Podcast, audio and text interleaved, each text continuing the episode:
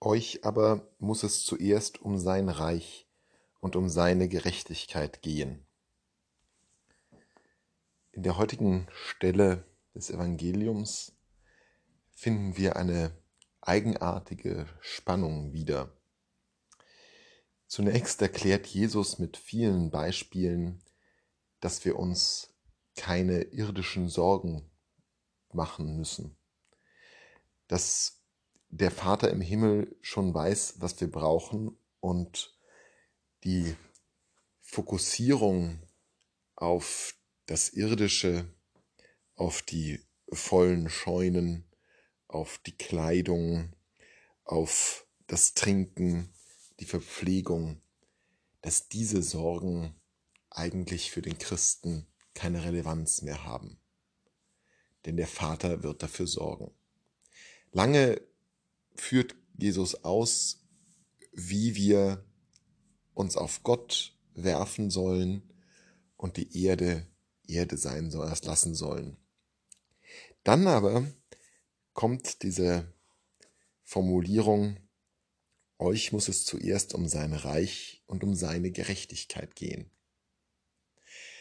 Wenn wir nun in das Matthäusevangelium und auch in die anderen Evangelien schauen und sehen, was dieses Reich ist, was diese Gerechtigkeit ist, da fällt uns doch überall und allenthalben auf, dass dieses Reich und diese Gerechtigkeit hier auf Erden anbrechen.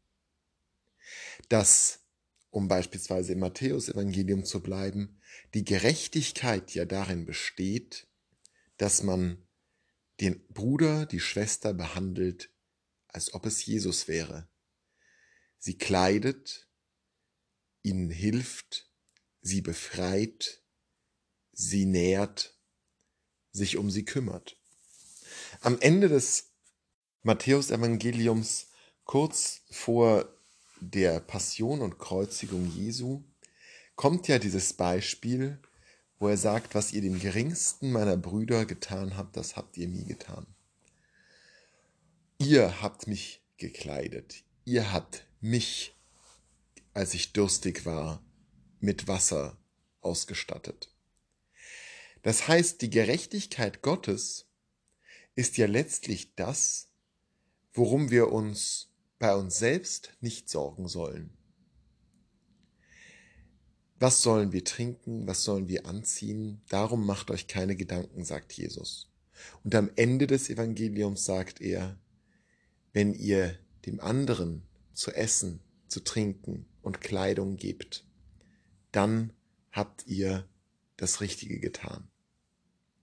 Es ist also ein sonderbares Spannungsfeld zwischen dem, was eigentlich gar nicht so wichtig scheint, das Irdische, und dann wieder der Forderung, dem anderen dieses, was doch gar nicht so wichtig erscheint, zukommen zu lassen.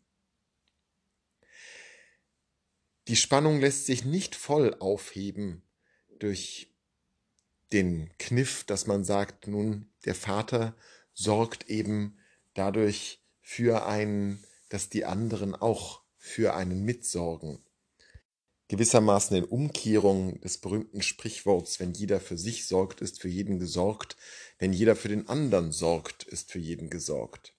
Das ist damit auch nicht gemeint, sondern es ist schon eine Spannung, die auch bestehen bleibt. Das Irdische hat seinen Wert, dem Nächsten Gutes zu tun, auch in ganz materieller Weise, ist essentiell und wichtig, und doch müssen wir selbst uns auch immer wieder distanzieren von den Sorgen dieser Welt und uns fokussieren auf die Gerechtigkeit, die zwar materiell Gestalt annimmt an unserem Nächsten, in der Kleidung, in der Nahrung, in den Getränken, die wir ihnen geben, deren tiefer Sinn aber vor allem darin besteht, dass ein Reich der Liebe errichtet wird, das Reich Gottes, ist das Reich der gegenseitigen Liebe und Fürsorge. Und das muss materiell Gestalt annehmen, weil wir Menschen aus Fleisch und Blut sind, aber es muss eben weiter verweisen auf den Urgrund aller Liebe, der jenseits dessen ist, was wir hier brauchen und der eigentlich das ist, was wir wirklich brauchen.